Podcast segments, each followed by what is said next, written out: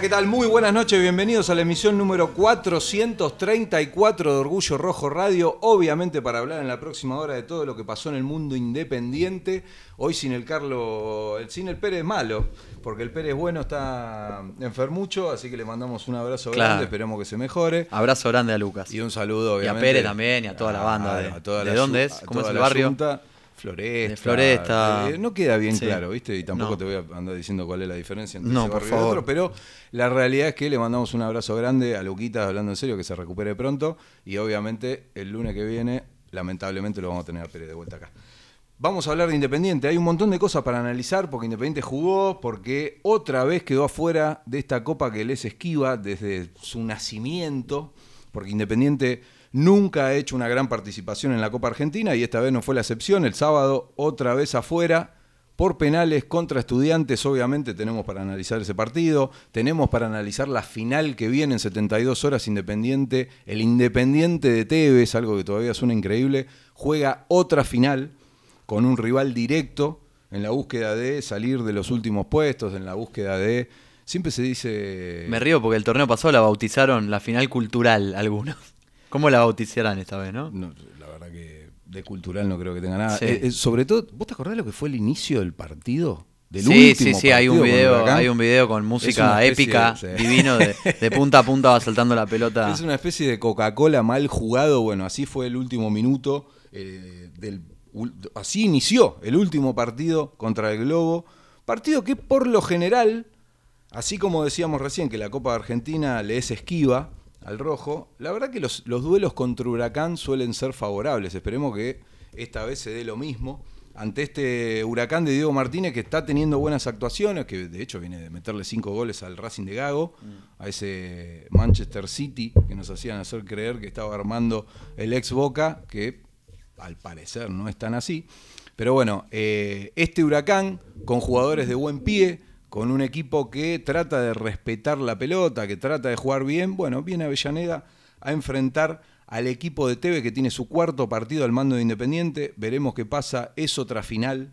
Independiente tiene que ganar, Independiente si logra llevarse los tres puntos, obviamente va a tener más chance de zafar de, de- aquello que no queremos ni pensar, de salir de los últimos puestos, de esto que por lo general se dice erróneamente la lucha por el descenso, como si uno lo que en realidad se lucha por el título, no se lucha por el descenso, se lucha por no tener descenso, eh, de salir de los últimos puestos de la tabla acumulada, que es el objetivo principal de Independiente, lamentablemente en este semestre. Esperemos que todo esto se convierta con buenos resultados en otra cosa, porque también, si Independiente se lleva los tres puntos, por un lado, se aleja más de la última posición de la tabla acumulada. Pero a su vez, el que gane el jueves se queda con el primer puesto del grupo. Ojalá que ese pase en breve a ser el objetivo de Independiente. Por lo pronto decíamos que teníamos el partido del sábado para analizar, un partido en el que Independiente quedó fuera por penales después de estar a la altura contra uno de, creo, los mejores equipos de la Argentina en los últimos meses, el estudiante de Domínguez, otro de los técnicos que cuando cruza el puente Porredón eh, empieza a tener dones de superhéroe y cuando eh, estuvo en Avellaneda lamentablemente los perdió. Eh, pero la realidad es que Independiente no solo que estuvo a la altura, sino que debió y mereció ganar. Un Independiente que, es verdad, no jugó del todo bien o no tuvo un gran partido, cometió errores eh, bastante boludos, como solemos decir, con, pases cortos, con la pelota. Quizá el pincha fue un dominador o trató mejor la pelota en, en más pasajes del partido, puede ser. Ahora la realidad es que la más clara la tuvo Independiente, fue el que lastimó más, el que lastimó mejor. Y de hecho queda como ejemplo la última jugada del partido en la que no es gol de Independiente de casualidad. Un gol de eh, el Kaiser Lazo, Sí. eh, que es una de las apuestas de Tevez y es una de las tantas cosas que hay para analizar del Apache en estos tres partidos que ya lleva al frente del equipo, porque tiene buenas y tiene malas. Me parece que la de Lazo sirve como ejemplo porque es de las dos. Porque se la está jugando por un jugador que ya tenía el ciclo acabado en Independiente, que estaba clarísimo, y que uno puede decir con el vaso medio lleno, la realidad es que jugó bien. O sea, los tres partidos de Lazo del ciclo Tevez han sido de correctos para arriba. Ahora, ¿qué pasa? Cuando uno ve el vaso medio vacío, dice, bueno, los tres primeros partidos de Zielinski también habían sido positivos en cuanto a lo actitudinal. a- Mm, no sé si los veíamos tres, ¿eh? un equipo, ¿puedo decir ya el tercero ya y el no? primero fue Racing, el segundo fue River. No, no, el de River sacalo porque el de River fue un Bueno, desastre. eh, Yo te hablo de partidos en Avellaneda o, o la, o la- el primer mes. Sí, bueno. Sí, era, era eh, un. Depende Hasta- del vaso, la parte del vaso que quieras ver, porque había. Era un vasito, ¿no? Sí, no, había mucho para ver de lo bueno, por ejemplo, el partido con Racing, alguna, algún pasaje eh, de los primeros partidos, sobre todo, como dijiste vos, de local, aunque hubo partidos local donde tampoco estuvo Creo la que con. Tigre fue eh, la cresta de la ola de, Sí, de- de, de- de lo la- actitudinal, o con Lanús, si querés, opacado por el resultado final, o con Argentino Junior de visitante, si querés un partido. Pero después tuvo muchos partidos de visitante donde no estuvo ni siquiera a la altura. No. Arsenal, que Arsenal fue pegadito ahí a River y Racing. Sí, Godoy Cruz. Ra- River, eh, más allá de que River de antemano era difícil, no estuvo para nada a la altura. De hecho, este jugador que mencionaste vos, Lazo, eh, quedó expuesto en una jugada que se volvió viral, eh, que creo que Rondones, que lo desacomoda con el cuerpo, lo Sí, hace sí. volar. Sí. Y ahora, sin embargo, eh, Tevez, una decisión un poco controversial cuando decidió confiar en él en el principio de, en tal vez su, su primera gran decisión en Independiente, en ese primer once que vimos contra eh, el día del debut contra Vélez. Eh, y la verdad es que le respondió, digo, sorprendió él y sorprendieron Damián Pérez también en el 11, que eran jugadores que hasta hace poquitos meses no eran ni siquiera tenidos en cuenta. Damián Pérez ni concentraba, Lazo algún partido también dejó de concentrar.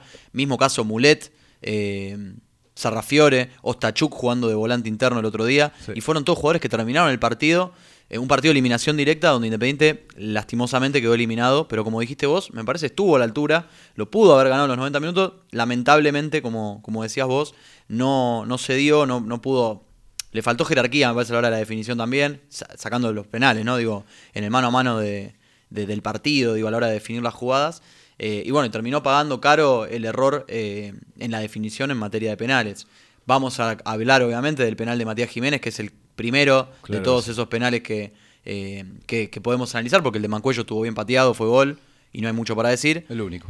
eh, el único, y, y después los otros penales, es cierto, la polémica es porque el jugador intenta picarla, porque cae en el juego psicológico, si se quiere, de, de Mariano Andújar, eh, pero la realidad es que después Lazo también pateó como hubiésemos preferido que patee, ¿no? Rompiendo el arco, pegó en el palo y salió, y Canelo también pegó, el- una pelota se fue por encima del arco, Casi ¿no? lo rompe literal, ¿no? A lo Sí, mejor sí, se lo sí. tomó muy en serio, porque digamos, si entra no lo rompes al arco. Claro. Eh, el tema que le dijeron rompe el arco y bueno, quiso romperlo de verdad.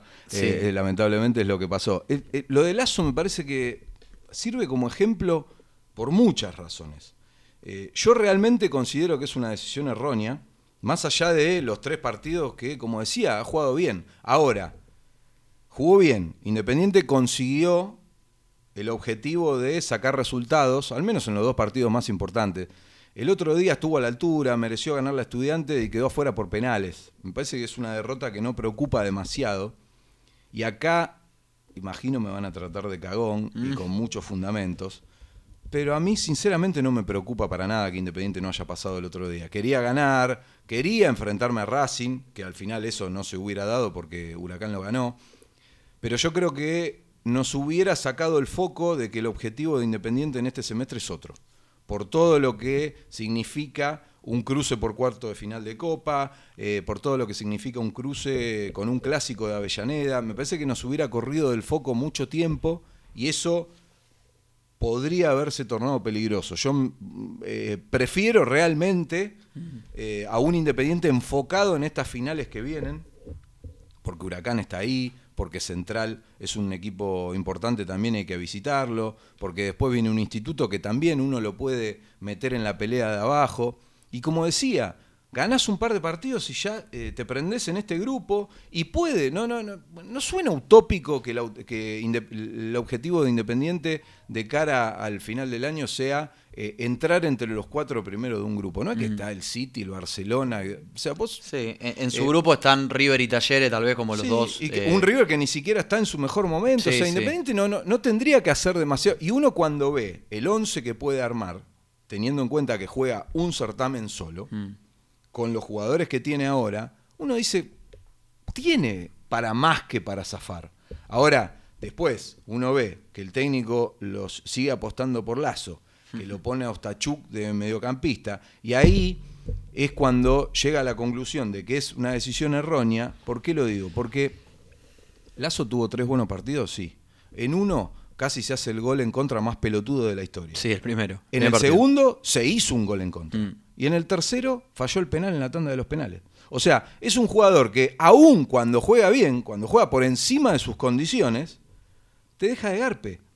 O, o- tiene cosas para que vos digas, o, ¿y qué, qué es lo, que, lo primero que va a pasar cuando el Independiente de Tevez pierda? Que ojalá pase, eh, eh, que pierda por primera vez en los 90 de- dentro de cuatro años. Pero cuando pase, ¿qué, qué, qué es lo primero que le van a decir a Tevez? ¿Para qué carajo pones a Lazo? Sí. Entonces te, lo, te estás buscando el problema solo. Porque no es, ni siquiera es Damián Pérez. Porque Damián Pérez, como vos bien dijiste, ni siquiera jugaba, no concentraba. No es que la gente eh, se la agarró con él, que lo silbó en Avellaneda, que lo puteó todos los partidos. La realidad es que Damián Pérez casi que tiene el, el- el- el cartón del bingo vacío. Mm. ¿entendés? Y Lazo ya hizo línea 28 veces. Bueno, eh, a ver, Damián Pérez corría esa suerte mucho más lejos que Lazo, pero también era un jugador que a la gente sorprendió cuando vio en el 11 titular. Y de hecho, como dijiste vos, y llamativamente, para bien, eh, también cumplió eh, con las expectativas del entrenador, por lo menos. Muy bien. Por eso lo sigue manteniendo en el, en el 11 titular. Y por eso tenemos la siguiente consigna, la que vos ya pusiste en las redes sociales. Sí, le pedimos a la gente que nos ayude eh, eh, para,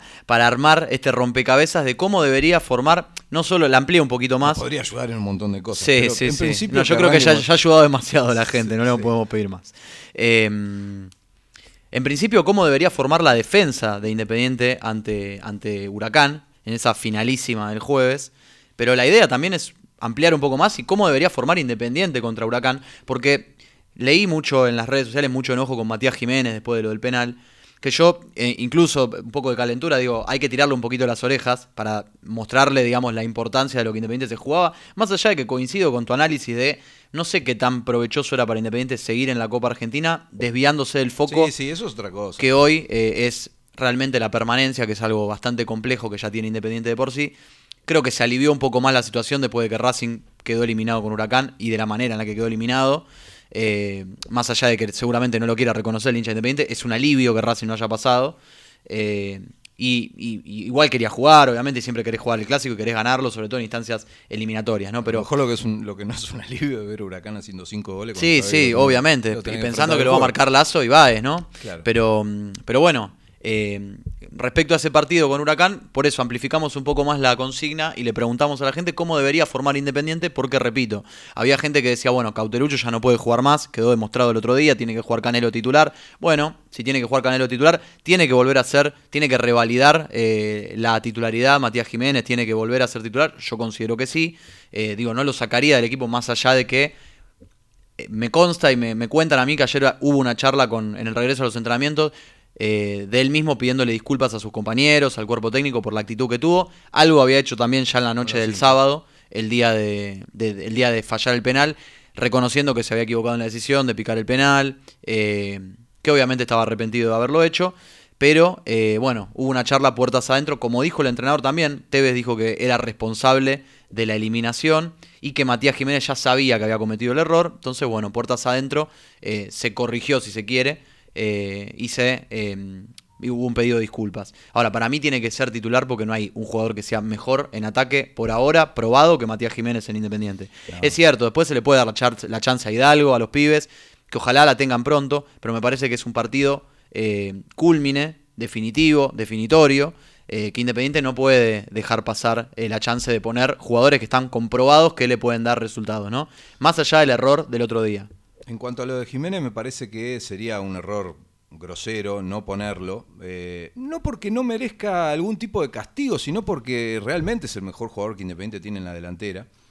Me parece que la decisión que tomó el otro día es errónea y esto eh, es muy fácil decirlo después de que lo erró al penal.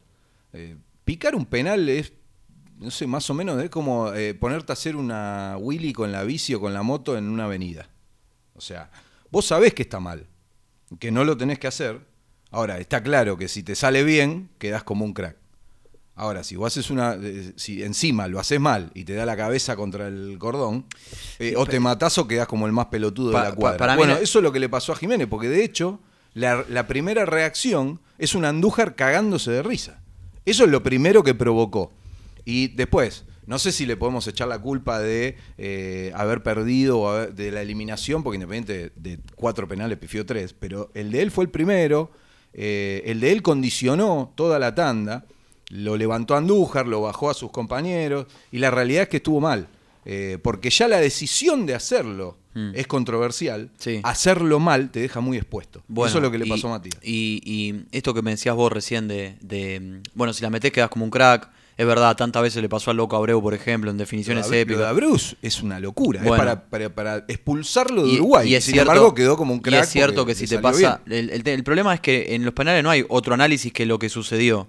Digo, el penal bien pateado es el que entra y el penal mal pateado es el que te ataja el arquero o tirás por arriba del travesaño o te sucede esto.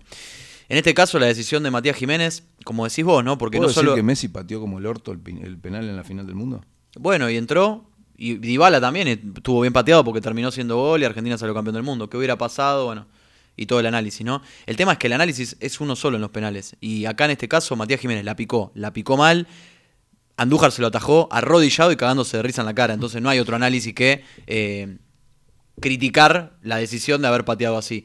Ya está, puede romperle el arco como hizo Lazo y errar también. Digo, es cierto, erran los que patean. No sé si lo escuchaste a Andújar. Andújar lo, Sí. lo respaldó eh, de alguna manera a Jiménez cuando Y uno puede creer que con la risa del final y demás lo puede llegar hasta a sobrar. Y demostró una vez más su cariño. Sí, sí, claramente ¿no? es venenazo, diría el conductor An- del programa, es el habitual. Claro. eh, pero la realidad es esa, digo, el- la crítica, obviamente que después había de todo, ¿no? En las redes sociales, sobre todo, vos sabés que son como muy tormentosas, ¿no? Está el que lo odia a Matías Jiménez, que no tiene que jugar nunca más, el que dice, no, ¿cómo lo van a, cómo van a pedir la cabeza a Mati Jiménez, que es el mejor jugador de Independiente, denle la 10? Eh, y hablando de eso, vamos a hablar del 10 también, que debutó. Sí, claro. Eh, pero digo, ni una cosa ni la otra. Me parece que la crítica está bien porque el penal estuvo mal pateado, estuvo errado. Ya está, Independiente quedó afuera. Hasta incluso le pasó, mira, te pongo un caso similar. Cardona erró un penal con River. ¿Te acordás? Una definición, eh, creo que en pandemia fue. Sí. Que le atajó el penal de la quin- el arquero de la quinta división de River. Sí. En ese caso que le tocó estar eh, como titular. Y después Boca terminó pasando esa serie de penales porque Rossi atajó varios penales, ¿no? Bueno, ¿qué hubiera pasado si River hubiese clasificado esa vez con todos los jugadores que tenía de baja de COVID, con eh, el arquero de la quinta división en ese caso atajando? Bueno, no pasó y entonces Cardona me quedó medio un poco en el olvido eso, ¿no? Pero bueno, en, en- en- en- en Boca hubiese sido un escándalo. Como no nos interesa hablar de los muchachos de la Ribera acá, eh, lo, pongo a- lo traigo a colación como el ejemplo, ¿no? Yo creo que Matías Jiménez tiene todo para redimirse. Aunque escuché ciertos sectores eh, del periodismo nacional ya diciendo, bueno, este tipo que jugó dos partidos buenos ya se creía Platini, eh, viste cómo son bastante, son bastante crueles los, los periodistas nacionales, Eh, ¿no? y Además, Hay de todo. lo que fue la actitud suya después de, de esto, me parece que es algo positivo. Reconoció el error, pidió disculpas y bueno, el jueves es cuando tiene la revancha. O sea, si Matías Ahí la va. rompe como la rompió con Vélez, como la rompió con Gimnasia, ya está. Eh, esperemos que esto no se convierta en un bajón anímico de uno de los mejores jugadores que tiene Independiente, porque también eso es, es una realidad y es lo que hay que tener en cuenta. El contexto en el que estamos y el contexto en el que está Matías Jiménez, porque está jugando bien y porque realmente estaría buenísimo que uno pueda decir, no, a Matías Jiménez hay que castigarlo por la boludez que se, que se mandó y tiene que jugar tal. La realidad es que sería contraproducente para Independiente. Tiene que jugar porque es de lo mejores que hay. Entonces Sí, tiene sí, que jugar, no tiene que redimirse y tiene que tomarse revancha el jueves contra Huracán, romperla y todos vamos a decir, listo, ya está, Mati. Fue. Eso es lo que eh, tiene que ocurrir en el caso de Jiménez. Ahora vos fíjate qué loco que es que el mercado de pases de Independiente fue horrible Hmm. en la, en la mm, línea en la que más necesitaba que sea bueno, que es la línea defensiva. Sí. Y sin embargo, son los jugadores que mejor están actuando o en donde uno las dudas que tiene no están basadas en lo mal que están jugando, sino en lo que uno quiere hacer, si, que, si quiere formarla con línea de 4, si quiere formarla con línea de 5, porque también estaba supeditado a esta la consigna de la noche.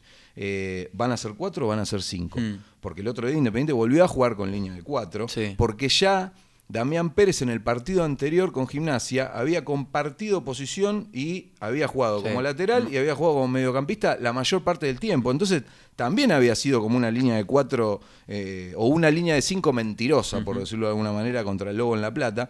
Entonces también nos lleva a preguntarnos eso. Eh, y otra de las cuestiones es cuáles son los jugadores que llegan. Bueno, eh, pará. Primero, déjame saludar a Fran Rivadula, que siempre nos escucha, y que, por ejemplo, dice su equipo, ¿no? Chile, Colombia, Baez, Ayrton, Damián Pérez. Chile, Colombia, Baez, Ayrton. Colombia me parece que al técnico no le gusta mucho. Sí, eh, mm, también Obviamente por, estamos hablando de Felipe Gailar, uno Claro. de los refuerzos que eh, Tevez no lo utilizó. Sí lo hizo Zielinski en la primera fecha con Colón, fue titular, después no jugó y más. protagonista en la jugada del gol de Espíndola, creo que fue el autor del gol de Colón. Eh, ¿Te acordás que, que mm, Sí, Aguilar una- sufre una una infracción, falta, que sí, no fue infracción, que no revisaron y demás? Bueno, y más adelante Mancu, Marcone, Tolosa, Canelo, Jiménez. eh, mucha más vuelta no tenés, dice Fran Rivadula. Eh, déjame saludar a Santi el Colibrí que nos está escuchando, hincha de River, pero siempre nos escucha. Otro no es el único hincha de otro- River que nos escucha. otro colibrí más. Siempre, siempre están los colibrí prendidos. Y la banda de Ni Uno Sano, está Facu Monguillot, dice, te quiero Alonso, el jueves hay que dejar hasta lo que no se tiene, si ganamos ya estamos para otra cosa. Y Santi Bajo dice, eh, estuvo, la banda estuvo en Mendoza y está acá prendida a Orgullo Rojo, ya están de vuelta. El que no sé si volvió es Raque, eh, no sé, si, No, no, no sabe. sé si volvió o está allá. Eh, de los errores se aprende, es joven y tiene que aprender mucho, ya está, eh, ya está, ya pasó, el jueves tiene que jugar sí o sí, dice todo rojo. Eh, el amigo eh, Marcelo Gersetti también, buenas noches, como siempre. Todos los lunes prendido a ustedes, amigos rojos. Bueno, Marce, gracias por estar ahí prendido. Eh, bueno, la gente que se va conectando y que va escribiendo sus equipos ahí por YouTube. Lo- Como lo- decías vos, perdón, eh, recién mencionabas los jugadores que por ahí llegaban y los que por ahí no. Claro, el otro día cuando salió Saltita González, que salió en el entretiempo, llamó la atención, porque incluso en la transmisión creo que dijeron que no estaba lesionado. Después se supo que, que sintió un pinchazo y demás, que ahora todavía parte médico oficial no se publicó, ya no se estila más publicar los partes médicos oficiales. Estaría buenísimo que lo hagan. Solamente igual. lo hacen cuando les interesa. Sí, sí. Eh, Y, y disfrazan los desgarros, ¿viste? Que dicen rotura fibrilar, Sí. micro rotura fibrilar. De hecho, el- al Saltita se lo vio molesto, o con molestias, mejor dicho, ya después del golazo que hizo. Sí, sí, sí. Eh, un clásico igual, el sí, Saltita el- González. El Salita González, Sí. por eso ha sido apodado en las redes, un apodo eh, que me parece bastante divertido. Eh, Aunque no es. eh, También salsita, ideal. saltita, Sí, salita. Vueltita González. Vueltita. Eh, sí. La realidad es que el otro día jugó bien, me Sí, parece sí. que estaba ganándose la titularidad y volvió a sorprender el entrenador con otro de esos cambios que, parecido al, al caso Lazo, ¿no? Eh, la realidad es que apostar por Ostachuk y encima hacerlo como volante por derecha, la verdad que suena bastante raro, suena a buscarse un problema donde no lo hay. Pero bueno, veremos lo que pasa, veremos lo que, lo que decide el técnico el jueves. Le- eh, esto de que yo hablaba de la controversia, de que en la línea en la que se hizo todo mal en el mercado de pases, es donde más se necesitaba. También, vaya paradoja, en el lugar donde más jugadores había, donde más se trajeron, es donde Independiente tiene las mayores dudas, porque en el mediocampo Independiente uno no sabe con quién tiene que formar. Tiene a un Marcone que está involucionando partido tras partido, a un Ortiz que parecía eh, el 5 titular de Independiente claramente y tuvo dos partidos muy malos, los últimos, a un Saltita González que al parecer no llega y que venía jugando eh, aceptablemente, a un Mancuello del que esperábamos y necesitamos muchísimo más, obviamente que tiene el crédito súper abierto porque recién llega, casi que se bajó del avión hace poco y empezó a jugar eh, y se tiene que adaptar no solo a Independiente, sino también a la vuelta de- del fútbol argentino, pero la, la realidad es que no está en su mejor versión, no está jugando del todo bien y lo necesitamos. Tenemos un Sarrafiore que nadie entiende por qué sigue jugando. Bueno, eh, con Sarrafiore pasó lo mismo que, que hemos charlado la semana pasada. Sarrafiore es un caso muy parecido al de Bonfiglio. De hecho, es un jugador que le han ofrecido al mismo dirigente independiente, que bueno, que no es dirigente independiente, pero que integra la mesa chica, que es Cristian Ritondo, eh, y que han apostado desde la dirigencia independiente por él para tratar de después revenderlo o hacer alguna especie de A negocio. Monzón sí lo convencieron, ¿eh? porque Tevez dijo que no iba a contar con Bonfilio, pero eh, eh, ha sido citado para la reserva, que Sí. juega en la semana contra Instituto. Claro. Eh, el tema es el siguiente, digo, Sarrafiore creo que salvo algún partido, creo que ese partido con Tigre un poquito eh, que se lo vio ese día fue titular para Zielinski, no se lo vio a la altura de Independiente. No. Y el otro día el ingreso, la verdad que los jugadores incluso que ingresaron, digo, el debut de Buffarini, eh, el ingreso que hasta parecía que no, no, no estuvo ni siquiera presente en la cancha, Mulet, eh, que también, volvemos a decir, al igual que Damián Pérez, eran jugadores que ni siquiera concentraban para el otro entrenador. Eh, puede estar de acuerdo uno o no, pero es la realidad. Digo, hace meses alguno no concentraba, hoy es primera variante para el entrenador de turno. Eh, y poco han demostrado, digamos, como para estar ahí a la altura. Es cierto, Independiente no tiene un plantel como para buscar otro tipo de variantes, a menos que pongan o que recurran a los pibes. Yo creo que sí las tiene. Eh, Bueno, yo eh, espero que lo recurrir que a los esté- pibes es, digamos, la, la solución. obvio. Yo coincido, digo, no tiene más variantes, no, no es que ha incorporado otro volante central. Para mí hacía falta incorporar un volante central o darle rodaje ya a los pibes que, como bien vos decís, alguno merece ya su chance. Eh, el caso más popular y, e inentendible es el del Chino Atencio, por ejemplo, eh, que se- del que tanto se habla y el que consume los partidos de reserva ve que claramente, evidentemente algo le debe faltar para los entrenadores de primera, para no ponerlo, para no utilizarlo, pero siempre figura en los partidos de reserva y después no termina El jugando. otro día Independiente volvió a ganar 1 a 0 con gol de él, con un golazo de afuera del área. Eh, obviamente el chino Atencio es de lo mejor que tiene la, la reserva de Monzón, que está jugando mejor. Sí, sí, sí, sí. El, el semestre pasado decíamos, cosecha puntos, tiene, eh, tiene buenos resultados, tiene buenas actuaciones individuales, pero juega mal. La realidad es que ahora en los dos últimos partidos el equipo de Monzón jugó bien. Quizá esto se deba a que repitió bastante el equipo, porque no es que cambió o modificó del medio para arriba a casi todos los integrantes del once titular, como lo venía haciendo en el semestre pasado, sino que realmente está repitiendo equipo, está jugando mejor, hay mejores, eh, mejor, hay un circuito de juego que es mucho más eficaz y mucho más eficiente que, que en el semestre pasado. Y la realidad es que el chino Aten- Atencio se sigue destacando. Mm. El otro día le ganamos a Central 1 a 0. De las cuatro fechas se ganaron dos, se empató una y se perdió otra. Independiente está peleando los primeros lugares de- del grupo. También es Copa de la Liga, se juega al mismo formato, clasifican los primeros cuatro de playoff y demás. Exactamente, la única diferencia es que se alterna la localía. Claro. O sea, Independiente va a jugar en Arroyito en primera y el otro día recibió en el estadio a Central el viernes por la noche en un horario raro, pero estuvo bueno poder ver el partido de- del rojo del otro día.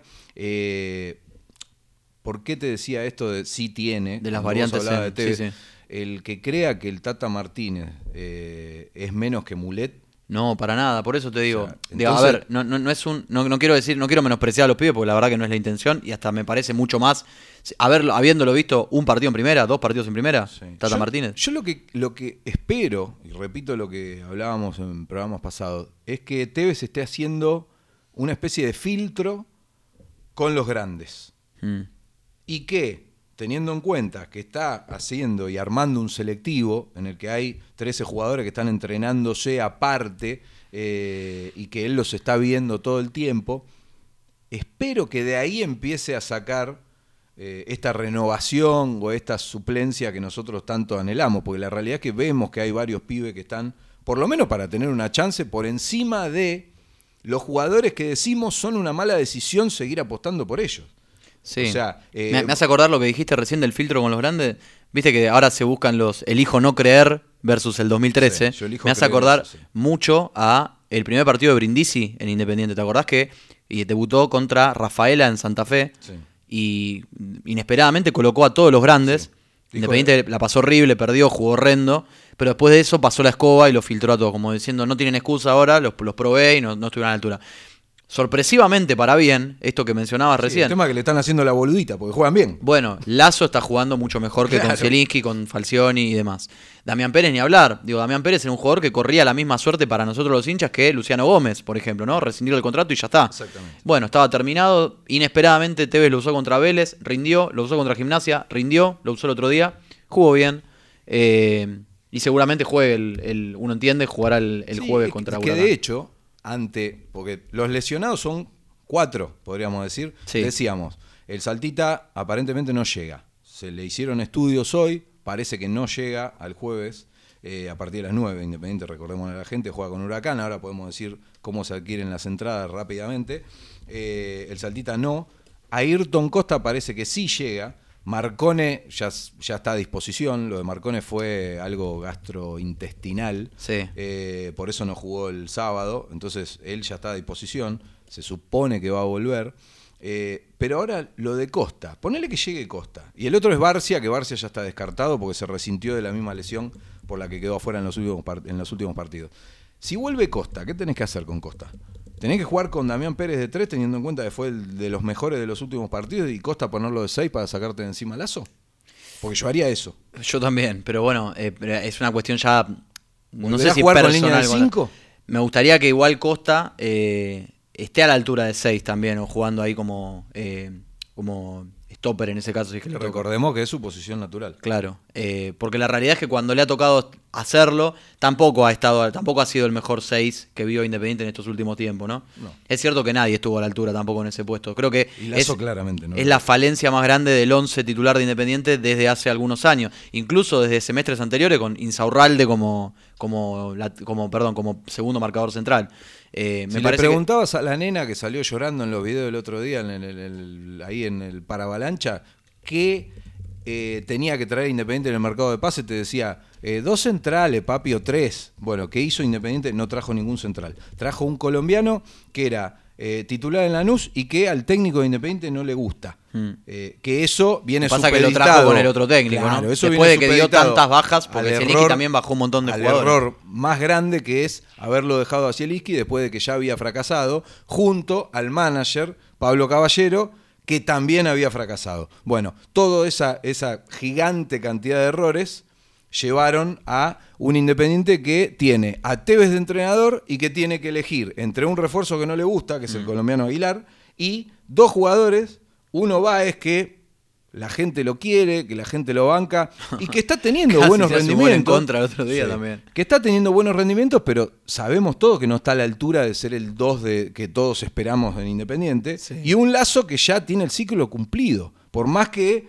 como decíamos, y ojalá que la siga repitiendo, está teniendo buenas actuaciones. La realidad es que hay que ver qué hace Carlos ahora con, el, con la línea defensiva, si vuelve a los 5 con Damián Pérez eh, tirado ya como mediocampista, si eh, juega con línea de 4 y en el Hablando de Carlos. Hablando del Carlos, ese es el Carlos malo o bueno. El Eh, fideo. Y la, sí. Eso me- ahora, fideo extraño, ¿no? Es un fideo, sí. Di María. El Di, María, el Di María de los nuestros. No me digan qué tamaño puede tener Claro. el fideo. Eh, la realidad es que eh, uno no sabe qué va a hacer con Ayrton Costa, en qué posición lo va a poner y si va a seguir apostando por Lazo y Báez en la saga central. Obviamente, el lateral derecho está cubierto por el chileno. Sorprendió también el otro día que cuando jugó Buffarini uno pensaba que Ostachuk iba a pasar como lateral derecho y Buffarini iba a jugar de, de interno. eh, Sí, más de adelantado, claro. Pero la realidad es que No, siguió en la misma mantuvo. posición Ostachuk. eh, y tenemos que hablar del 10. O sea, un 10 de esos que eh, nos Che, ilusionan. A, a mí me encanta. Yo, yo entiendo que no fue el partido consagratorio, que el primer tiempo fue intermitente, que el segundo tiempo hizo esa, mal, esa pared con Cauterucho, nada más fue lo único que pudimos ver, o esa mini gambeta en esa misma jugada también. Pero a mí me encanta, ¿qué querés que te diga? La verdad que siento que hace tiempo Independiente no tenía un jugador, más allá de que obviamente la expectativa tal vez es demasiado alta. eh, por lo, por lo que hemos visto en otros clubes, eh, porque en Independiente todavía la verdad que estos 60 minutos que jugó no- o menos, un poquito menos, no han convencido. Eh, no sé cuánto, cuánto le pusiste de puntaje.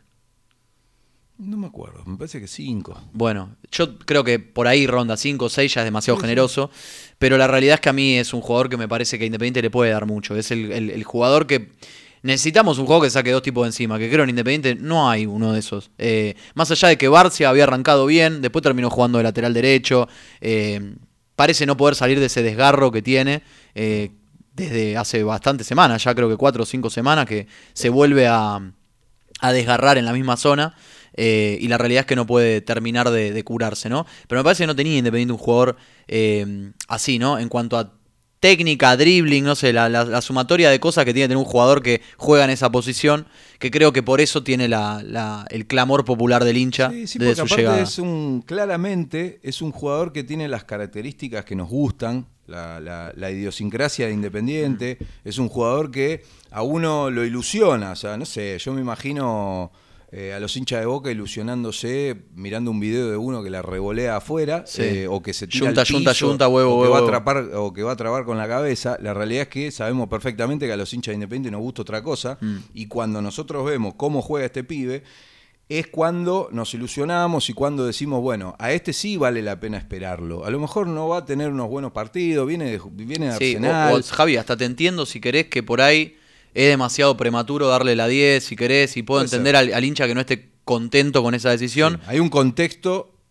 eh, que, a la par de los pibes, hay un contexto que tiene Independiente en este momento que lo obliga a decirle, bueno, hace lo que puedas, salvame. Claro. Es Sí, algo sí, parecido sí. a los pibes. O sea, estaría bueno llevarlo a Tolosa de a poco, que, que entre 15 minutos en un partido ganado, que se gana la gente. La Mm. Bueno, es, que no un poco lo que dijo Tevez eso. también, ¿eh? Es La un poco lo que dijo es que no hay Tevez. de que por eso también salió, digamos, de que lo quieren ir llevando de a poco. eh, porque es cierto, también hay una adaptación, más allá de que estaba jugando en un equipo que tiene las mismas necesidades que Independiente. Digo, estaba peleando por la permanencia, era la figura de ese equipo.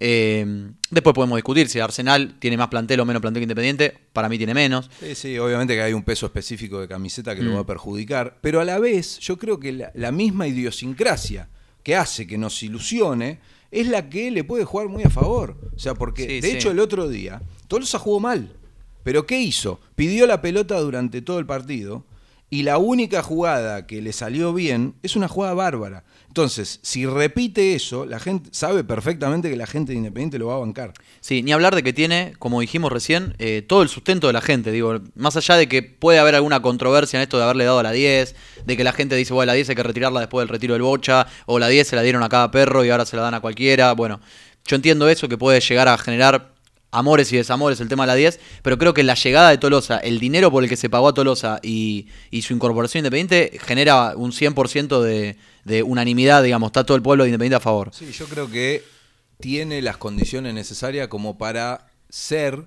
una continuación de lo que fue. Primero Ezequiel Barco, Mm. después Alan Velasco, y ahora las características nos llevan a pensar que Santiago Tolosa puede llegar a ser un capítulo más de esa saga o una temporada más de esa, de esa serie que queremos que tenga obviamente un final feliz. Son las características que nos gustan, van de la mano con la idiosincrasia de Independiente y por eso nos hace ilusionar y por eso decimos que el otro día, si bien no tuvo un gran partido, estuvo a la altura de esas ilusiones Sí, sí, porque sí. pidió la pelota durante los 90, o no los 90 porque no jugó los 90, pero durante todo el tiempo que estuvo y la única jugada que, que hizo bien fue bárbara. Mm. O sea, y no fue gol de casualidad porque se engolosinó, porque quiso hacer esa pegada al segundo palo que también le sale, lo hemos visto en Arsenal. Y la realidad es que si Cauterucho también se lo hubiera devuelto mejor o un poco más larga, eh, le, tiró el- eh, le tiró la cruz en vez del triángulo y tendría que haber hecho eso. Eh, la realidad es que estuvo a la altura, me parece, de nuestras ilusiones y esperemos que la de este jueves también porque seguramente va a ser titular. Sí, déjame mandarle un abrazo grande a Javi Agostini, mi DT, el DT de Unión Soviética, el equipo de Alonso de los sábados, que ¿Pero usted sigue jugando? arrancó el torneo ganando 3-0. Un Alonso convirtió viejo. un gol. ¿Quién- Alonso convirtió el primer gol del torneo, lo convirtió Alonso. 3-0 ganamos contra Unión, otro equipo también que se llama de la misma forma, pero Unión Soviética, Unión Soviética, papá. Bueno, a saludo para Javi, que es Cuervo. Después se queda escuchando Cría Cuervo, como siempre, todos los lunes acá en Radio Arroba Aprendido. Eh, César Cepeda dice. La cagó en querer sobrar, pero no hay que crucificarlo porque con Vélez agarró la pelota para patear el penal y toda la gran presión que había en ese partido lo podía llegar a errar. Eh, hablando de Jiménez, ¿no? Claramente. Tren Rojo dice en la TV, se veía venir, hacer gestos de frustrado por errar goles, pateó hacia el penal por temor a errarlo. Bueno, el análisis ahí de, Tren Rojo. Cristian Sanabria dice, en los dos golazos que hizo Jiménez, tenía pase solo al compañero y buscó la más difícil. Le salió y era crack. Él siempre juega al filo de, de que lo puteen, o lo putean siempre, o se lo bancan esta. Recordemos, perdón, teniendo Sí. en cuenta lo que decía ahí el oyente. Sí, eh, Cristian Sanabria. Matías Jiménez viene de patear un penal en una de las finales de Independiente, en una tan importante o más quizá que la que tiene el jueves contra Vélez en el último minuto. Sí, sí, claro, es lo que mencionaba recién el eh, tren rojo. Eh, González me le manda un abrazo grande, dice, yo formaría 3-5-1-1. Y dice la formación, Rey, Isla Báez Costa, Bufarini, Ortiz, Atencio, Mancuello Pérez, Tolosa y Jiménez como único punta. Bueno, eso no va a pasar. No, no, no, no, pero debe estar drogado o algo de eso.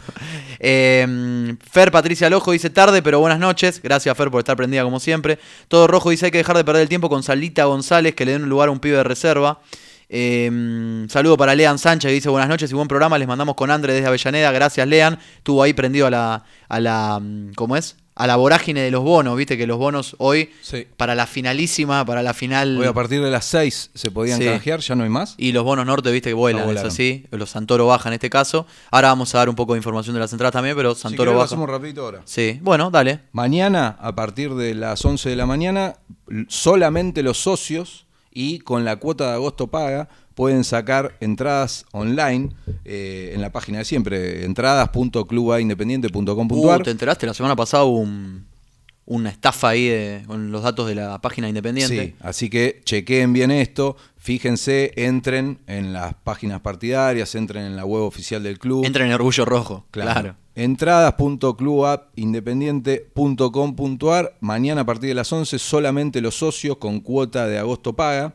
El día miércoles ya pueden adquirir plateas todos los hinchas. Y el jueves se puede hacer presencial el día del partido, ahí en el complejo de, de tenis, De tenis. a una cuadrita por la calle Alcina. El tema es que no se sabe si va a haber entradas. Uno espera otra vez eh, Estadio el, lleno. el estadio lleno para el jueves. Sí. Hay que ver si uno eh, de manera presencial el jueves va a poder conseguir comprar alguna platea. Antes de seguir con los mensajes, un punto a tener en cuenta sobre Huracán, que es el próximo rival de Independiente. Huracán tiene una seguilla de partidos durísima ahora, ¿no? No hay que olvidarse que jugó la- el fin de semana pasado con Colón, por la que es un rival directo por la permanencia, juega contra Independiente. Al que le ganó.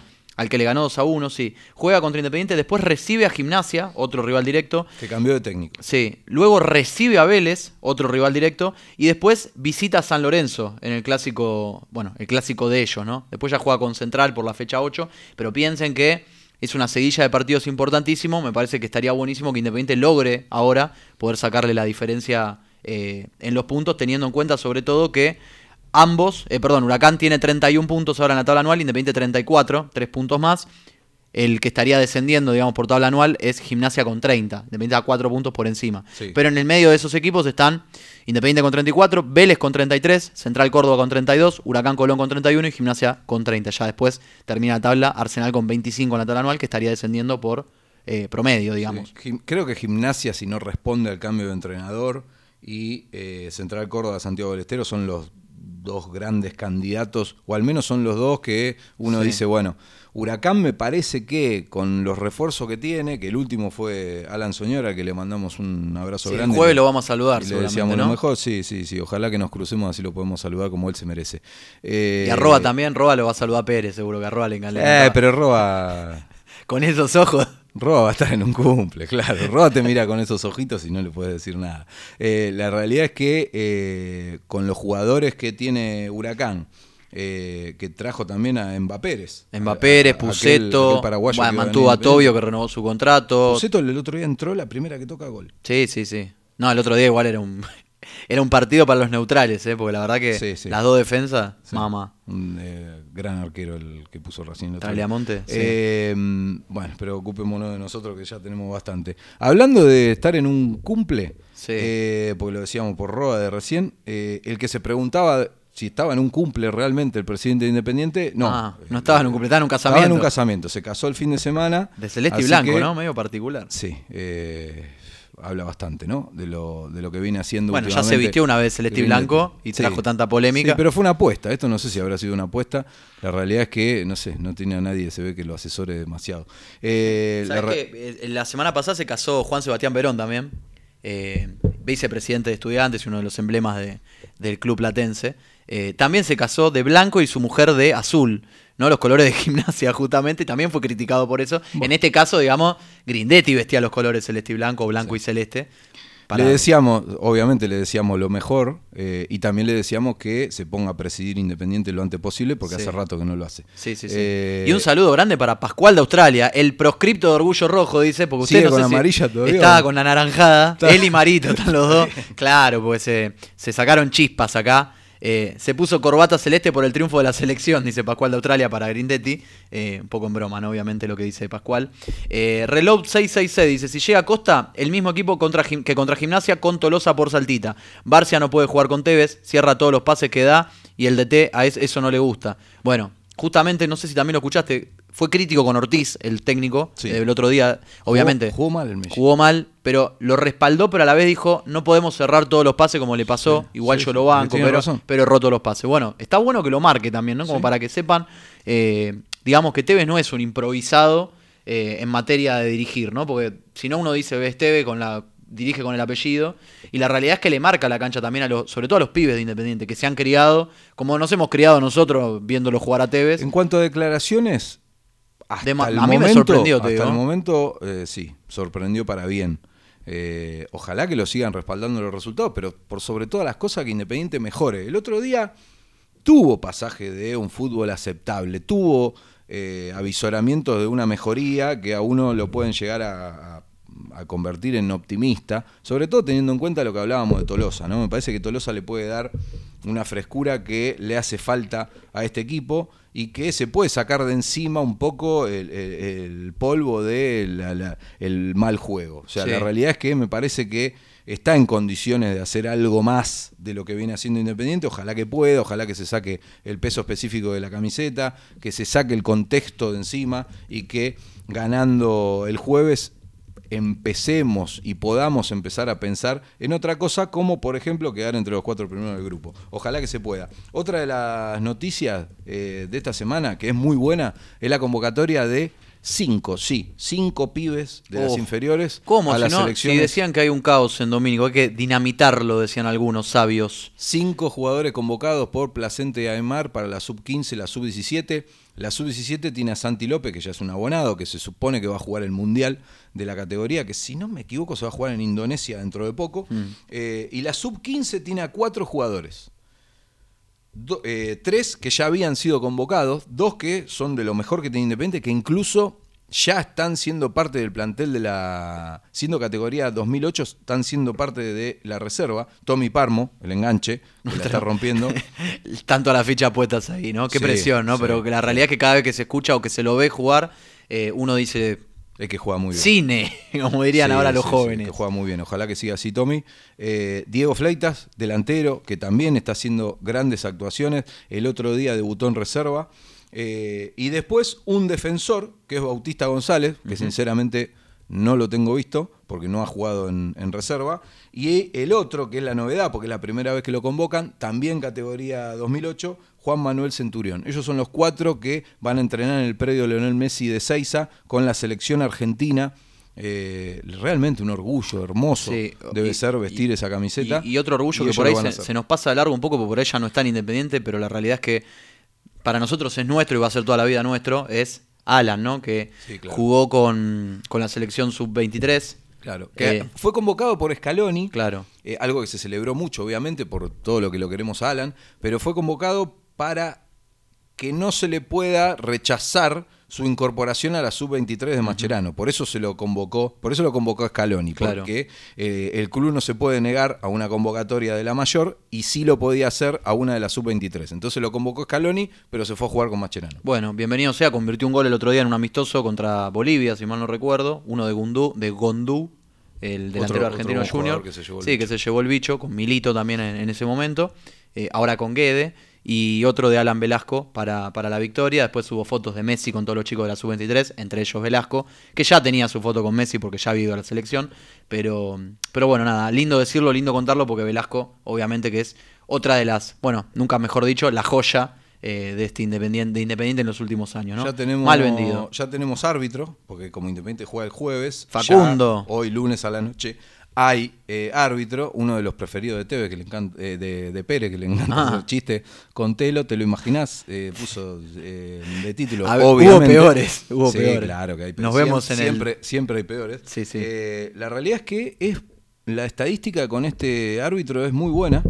¿La tenés anotada por ahí? Porque yo la vi, pero no la Sí, recuerdo. Sí, sí, Eh, siete es el partido número 12 que va a dirigir a Independiente. Ganamos 7 y empatamos 4, así que esperemos que se siga manteniendo esto. Y no solamente eso, sino que dirigió dos veces contra Huracán. Eh, y la buena es que las dos veces ganó Independiente. La mala es que en los dos partidos hizo goles Alan Soñora, que ahora va a vestir la camiseta del Globo. Así que no sabemos cómo tomarlo eso. Terrible. Veremos qué pasa. El último partido que dirigió Tello a Independiente fue el 1 a 1 con Lanús, con gol del Tuco Venegas. Ah, Esa sí. fue la, la última vez. se sacó, faltaba que se saque la camiseta y lo grite, Tello, porque fue falta a Monetti en ese caso, creo, ¿no? O una infracción que no se revisó, se revisó poco. Se festeja. Cállese. No, pero yo le cuento. Para los vecinos de la nube. Para los- no me apaguen el micrófono. Mirá cómo te, mirá cómo te saltó el. eh, No, para ¿eh? los vecinos, porque los vecinos se quejaron bastante, pusieron pasacalle en la puerta de Alonso por el gol de Tuco Venega.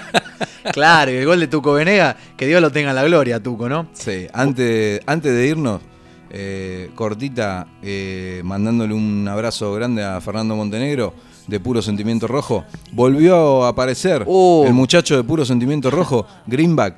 Eh, a ver, Criticando a Tevez, ¿no? Obviamente Tevez, la- el lazo eh, con En- el macrismo. en y- este, en este momento sería mejor que haga lo mismo que en las elecciones, o sea, que desaparezca, como hizo siempre. Eh, la realidad es que una crítica totalmente fuera de contexto. Eh, con los lo- comentarios cerrados. que no Yo tiene sé que usted no usa Twitter mucho, pero le cuento. No, que no tiene absolutamente nada de constructivo. O sea, porque una crítica a un entrenador que recién está iniciando su proceso y que todos necesitamos que le vaya bien, pues lo aclaramos siempre. Tevez, ¿no? O sea, jamás lo hubiéramos llamado para técnico independiente. Ahora, hoy ya está. Eh, va a dirigir su cuarto partido este jueves. Lo, lo necesitamos y queremos que le vaya bien. Bueno, eh, cállese la boca, señor, si no tiene nada para sumar. No, si pero aparte después, cuando llega la hora de, de presentarse, siempre se baja, ¿no? Entonces, por digo, eso que haga lo mismo. ahora, esa es que- la política de Independiente, ¿no? Hablamos cuatro años por Twitter y después, cuando hay que Que presentarse, desaparezca como en las elecciones. Eh, Tevez hace conferencia mañana.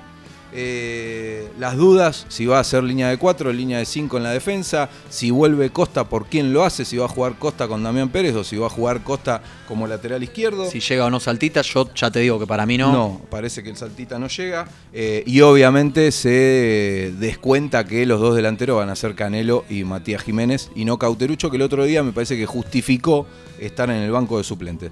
Eh, para despedirse. Para ¿te queda algo despedirme, déjame mandarle saludos a Marce de Carcaria- Carcaraña, Costó, Santa Fe. ¿eh? Sí, claro. Víctor Cuesta, ¿cómo anda?